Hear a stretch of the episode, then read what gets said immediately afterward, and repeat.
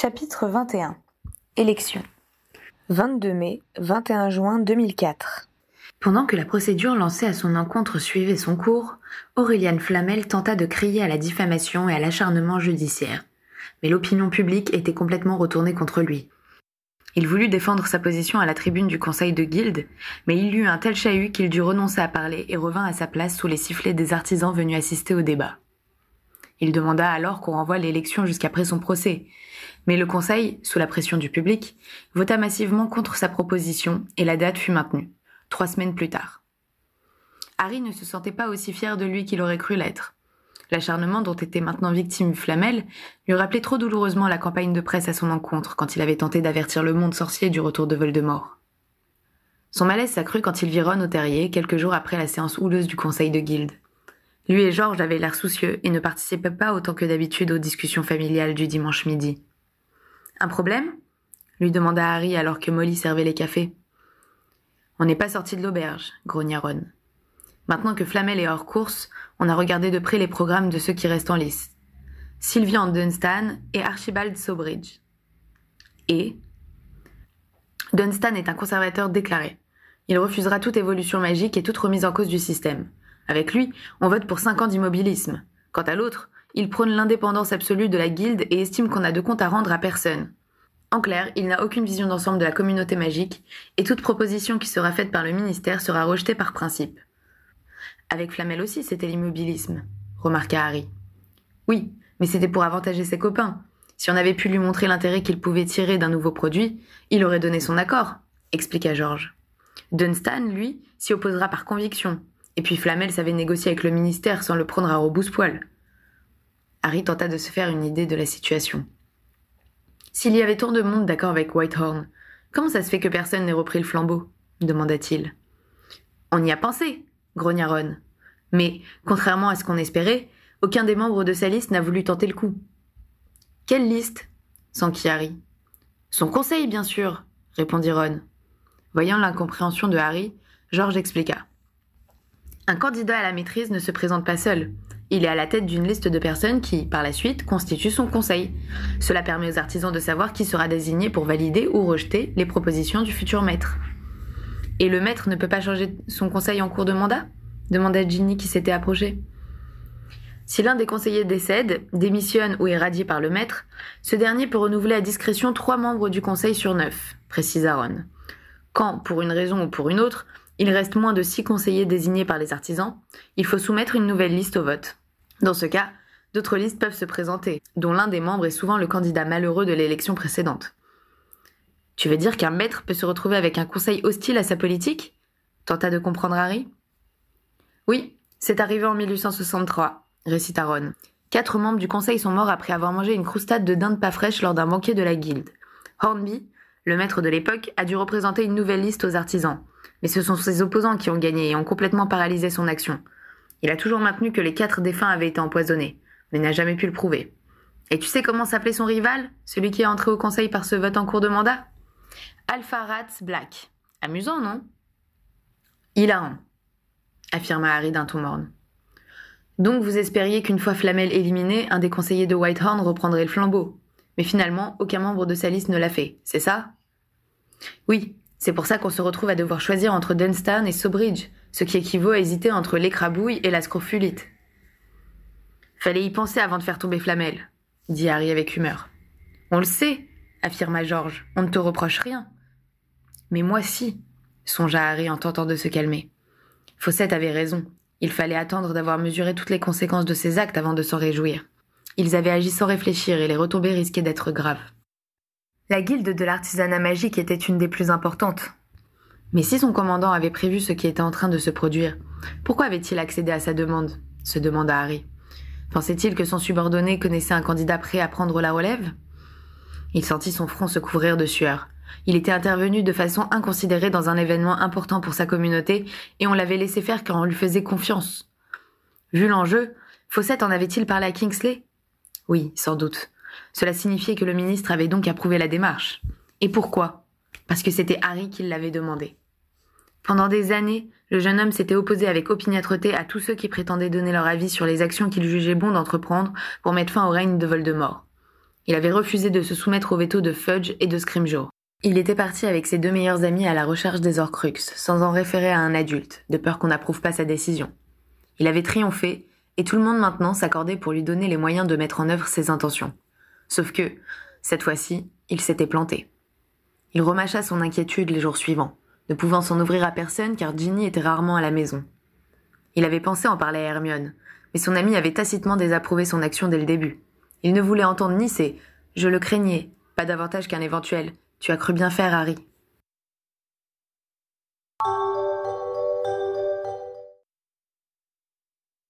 Dans le courant de la semaine suivante, Harry eut la surprise de recevoir un courrier d'Héraclès Zonko. Ce dernier l'invitait à dîner le samedi soir, accompagné de son épouse. Son étonnement redoubla quand Ron lui apprit que Hermione et lui avaient également été conviés. Ils se demandèrent qui d'autre s'y trouverait, mais personne de leur connaissance ne les contacta à ce sujet. Harry envoya immédiatement un message à Jenny pour s'assurer qu'elle serait là. Elle lui promit qu'elle rentrerait à temps. Que nous veut-il? interrogea Harry pendant qu'elle se coiffait en vue de la soirée. Tu verras bien. Que crains-tu? Lui retourna Ginny. Je pense que j'ai fait une erreur avec Rita et Flamel. Je ne vois pas comment il serait au courant, et ce n'est pas forcément une erreur. Si la police le poursuit, c'est que tes soupçons étaient fondés. Bon, laisse-moi m'habiller. On sera fixé dans une heure. Ce fut l'elfe Anselme qui ouvrit à Harry et Ginny quand ils sonnèrent à la porte des Oncos. Ils furent introduits dans le salon et furent accueillis par Héraclès et sa femme, ainsi que Léandre et son épouse.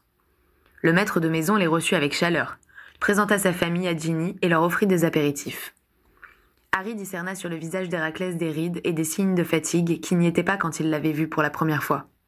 Il se demanda ce qui, de la maladie ou des soucis causés par son fils, l'avait davantage marqué.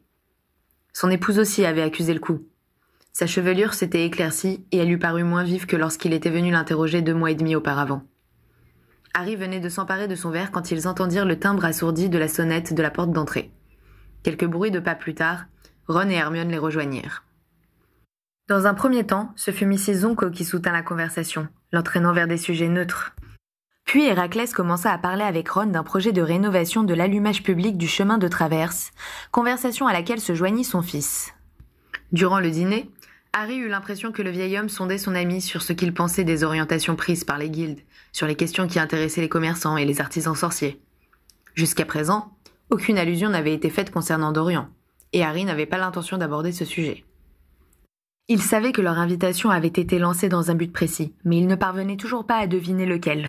Il resta donc sur ses gardes, réfléchissant à ce qu'il disait et écoutant les propos échangés. Après avoir longuement parlé avec Ron, c'est vers Hermione que le maître de maison dirigea sa curiosité. Il commença par la féliciter pour son action en faveur des elfes, ce que Harry songea très habile. Son ami n'avait pas manqué de voir qu'Anselme, qui faisait le service, était traité avec respect, et c'était, en ce qui la concernait, un point très positif à l'avantage de leur hôte. Héraclès l'interrogea ensuite sur les autres réformes en cours. Hermione lui confia qu'elle déplorait qu'on ait si peu fait en tant d'années pour les loups-garous. Il lui demanda ce qu'elle préconisait à ce sujet et s'arrangea pour lui faire savoir qu'il connaissait les livres qu'elle avait édités pour les enfants. Poliment, il s'enquit ensuite de la carrière de Ginny et la félicita au sujet de ses diverses réussites. La conversation devint générale et roula un moment sur le Quidditch. Sachant que Mrs. Zonko était d'origine moldue, Ron parla des matchs de football qu'il allait voir quand l'occasion se présentait.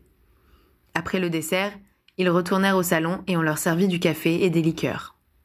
Un instant, Harry craignait que, selon les anciens usages qu'il avait lus dans des livres, on mène ces dames dans un boudoir pour laisser les messieurs entre eux. Mais leur hôte ne commit pas cette faute.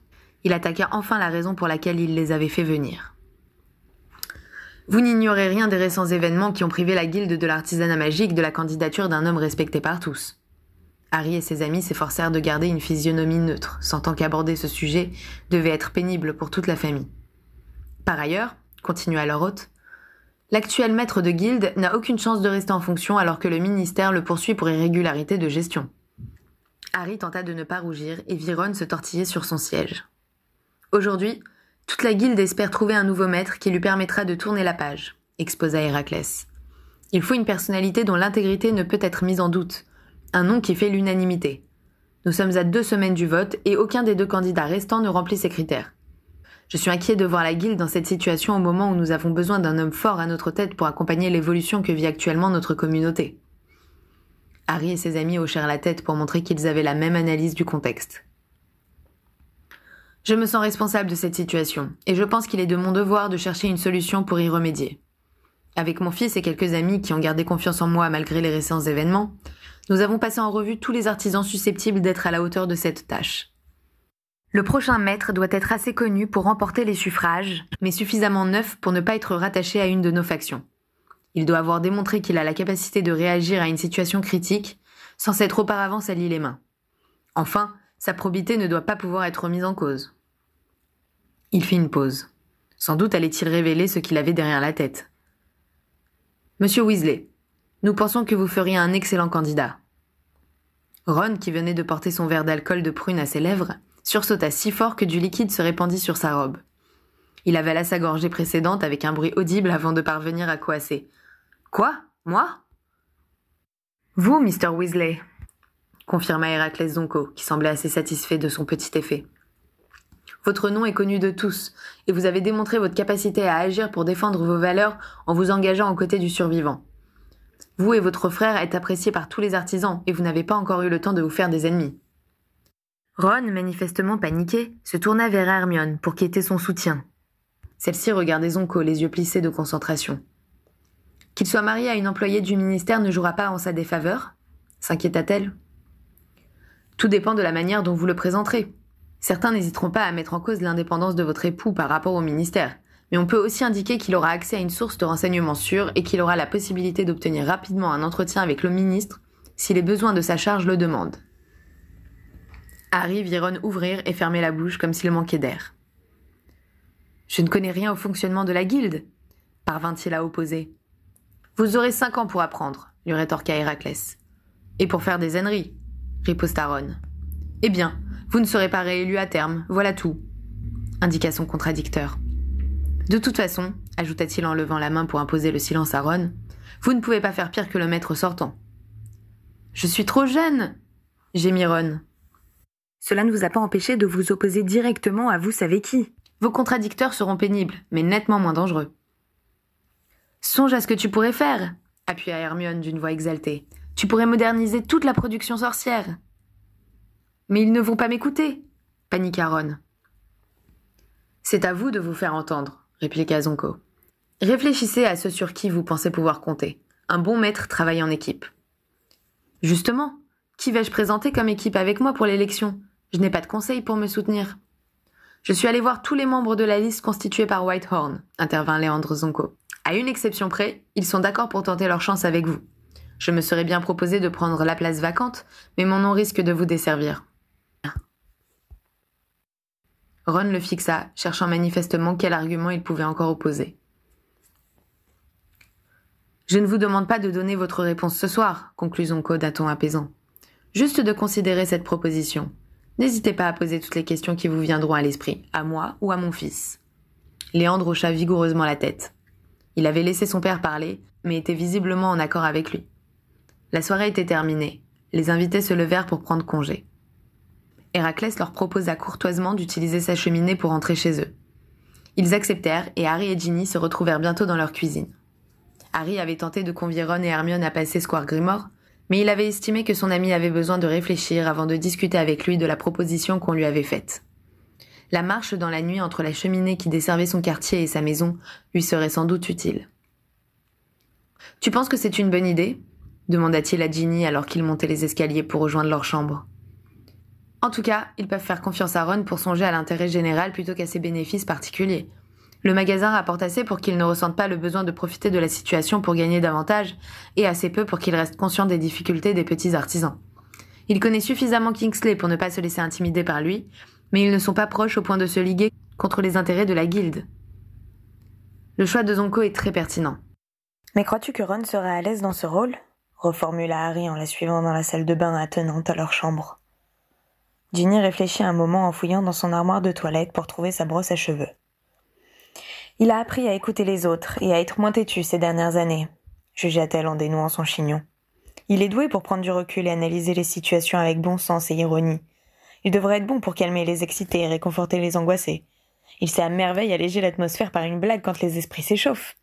Oui, oui, je crois qu'il peut faire du bon boulot. Et toi, que penses-tu de tout ça? Pareil que toi, mais je n'aurais pas su le formuler aussi bien. La seule chose qui m'inquiète, c'est son manque de confiance en lui. Ça peut lui faire perdre tous ses moyens. Tu le sais. Eh bien, notre travail sera de l'aider à croire en lui-même, décréta Ginny.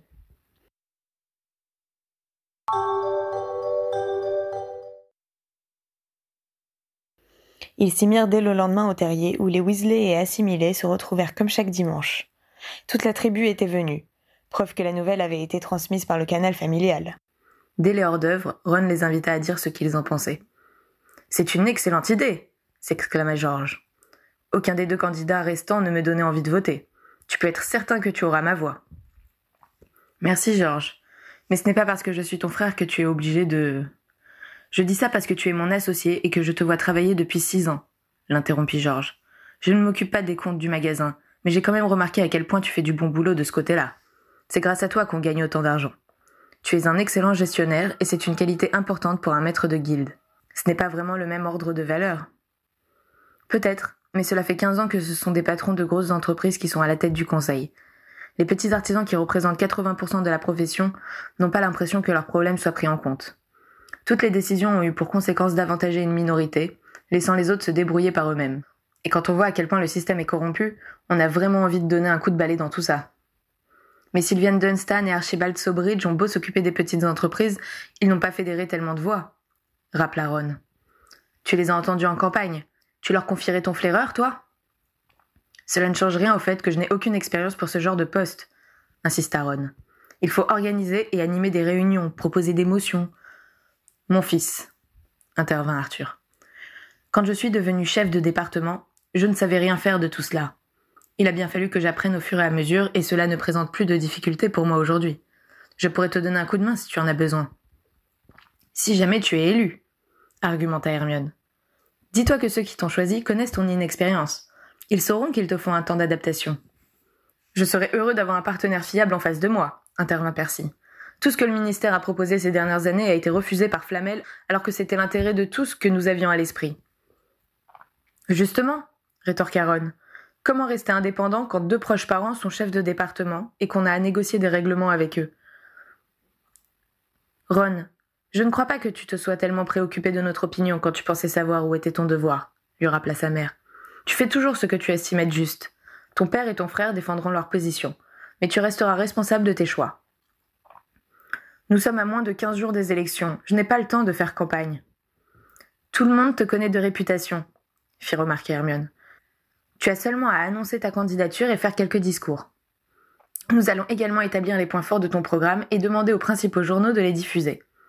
Mais justement, je n'ai aucune idée de programme, paniqua Ron. Tu as juste besoin qu'on t'aide à y réfléchir, le rassura sa femme. On est là pour ça, mon chéri. Comme c'est excitant, s'exclama Fleur. Ce ne fut pas aussi difficile que Ron le craignait. Ils se basèrent sur les propositions que Devlin Whitehorn avait faites en les adaptant à leur style et leurs convictions. Ron s'engageait à faire en sorte que la guilde accompagne l'évolution de la société au lieu de la subir.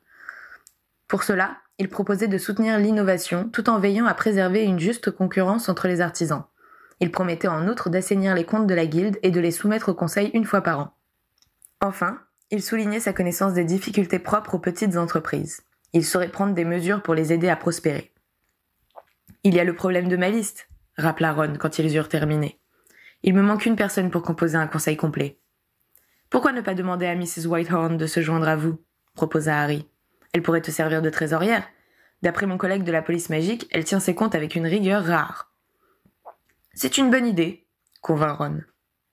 À 16 heures, Ron et George se mirent en route pour rendre visite à toutes les personnes qui devaient constituer le conseil du nouveau candidat leur demander officiellement d'en faire partie et leur présenter le programme établi. Ils décidèrent de commencer par la veuve de Devlin Whitehorn. Pour l'occasion, Harry leur prêta sa moto volante. Ils réapparurent en fin de soirée avec 100 feuillets imprimés sur lesquels était inscrit la liste et le programme de Ron. Nous avons terminé en passant chez Monsieur Lovegood. Ce sera dans l'édition du chicaneur de demain, annonça George avec fierté. Plus moyen de revenir en arrière, commenta Ron nettement nerveux. L'histoire est en marche, déclara solennellement Bill.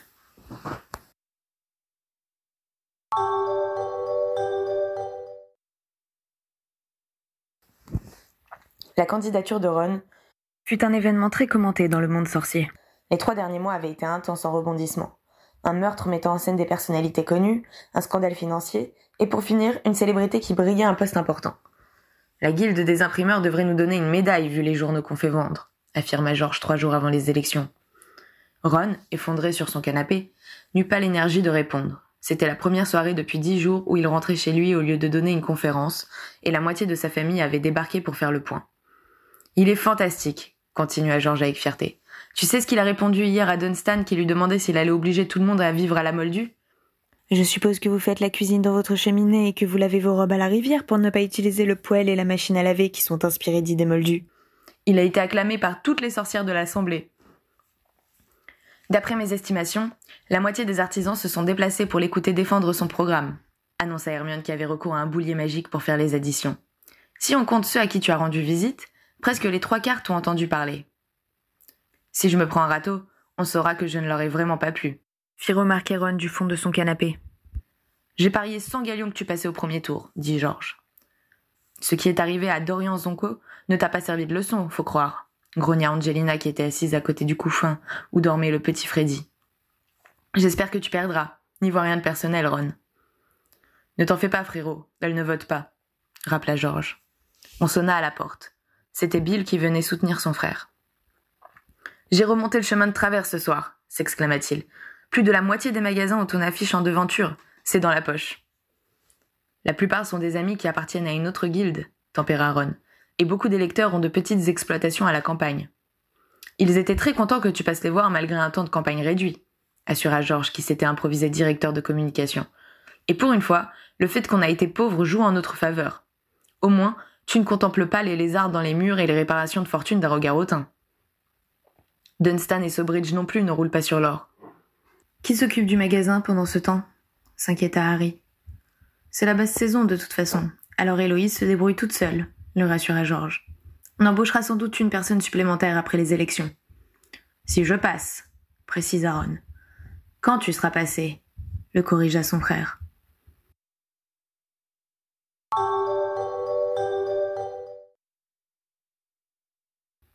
Il n'y eut pas de déjeuner au terrier ce dimanche-là.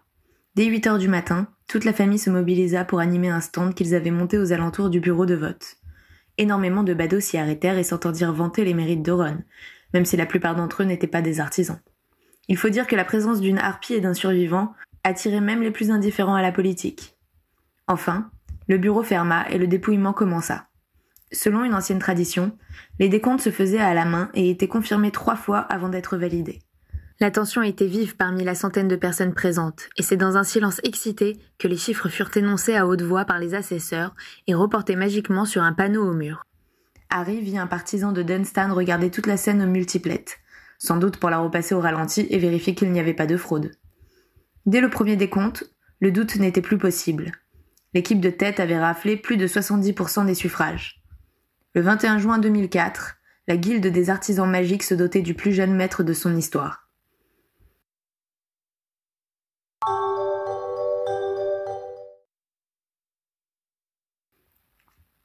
Du reste de la nuit, Harry ne conserva qu'un souvenir limité. C'était peut-être mieux ainsi. Les rares bribes qui lui revenaient évoquaient des danses barbares et des hurlements sauvages.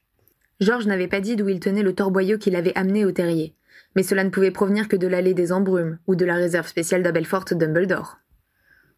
Harry avait le vague sentiment qu'il avait lui-même pris part à quelques sarabandes endiablées, et sa mémoire lui restitua l'image étonnamment nette d'une Molly échevelée menant une gigue à laquelle participaient toutes les femmes de la famille. Andromeda comprise. Ginny et lui s'étaient écroulés sur leur lit à l'aube et avaient dormi comme des masses jusqu'à ce qu'une créature inquiet vienne les secouer à neuf heures.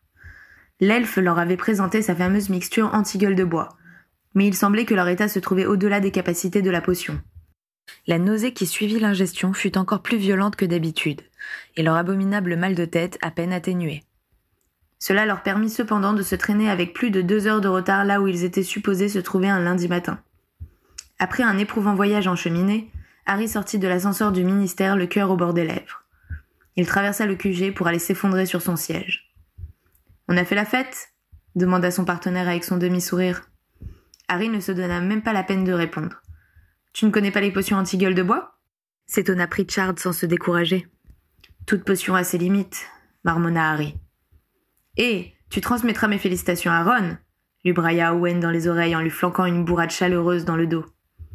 Fiche le camp ou je te vomis dessus, rétorqua Harry. Ce n'était pas une menace, juste une constatation. La journée fut un calvaire pour Harry, car tous ses amis manquèrent totalement d'empathie et lui infligèrent leur joie de voir Ron consacré par ses pairs. Le jeune Aurore regretta de ne pas avoir davantage d'ennemis dans son entourage. Ceux-ci avaient la décence de le laisser tranquille. Pritchard eut pitié de lui et le libéra à 16 heures. De retour chez lui, il végéta jusqu'à l'heure du dîner, bientôt rejoint par Ginny qui, elle aussi, avait désespéré son entraîneuse. Avant d'aller à table, plein de sollicitude, Créature leur avait prévu un repas léger. Ils passèrent un coup de cheminée à Ron. Ce fut Hermione qui répondit. Elle non plus n'avait pas bonne mine. J'ai pris ma journée et Ron également, leur apprit-elle. Il vient juste de partir pour sa première réunion avec le conseil. Ils doivent définir les premières mesures qu'ils vont mettre en œuvre. Dis Harry, c'est toujours comme ça? Je ne me suis jamais senti aussi mal de ma vie. Harry réalisa que c'était la première fois que son ami se saoulait. Quand on prend une boisson plus civilisée, c'est moins terrible le lendemain, assura-t-il. Mais là, c'était une occasion spéciale. Si ça doit être comme ça à chaque fois, je m'oppose dès à présent à ce que l'un de nous brigue un autre poste, affirma-t-elle. J'espère que tu n'avais pas l'intention de devenir ministre de la magie. Je pensais te laisser la place, mais je suppose que ton premier décret sera d'interdire les boissons alcoolisées. Alors je te préviens tout de suite que je saboterai ta campagne.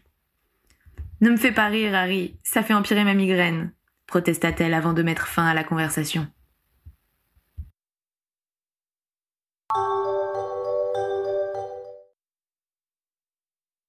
Note de bas de page. L'arbre généalogique des Blacks ne remonte pas jusqu'à 1863. Le prénom Alpharat, c'est donc de moi. C'est une des étoiles de la constellation d'Andromède. J.K. Rowling, chat du 30 juillet 2007.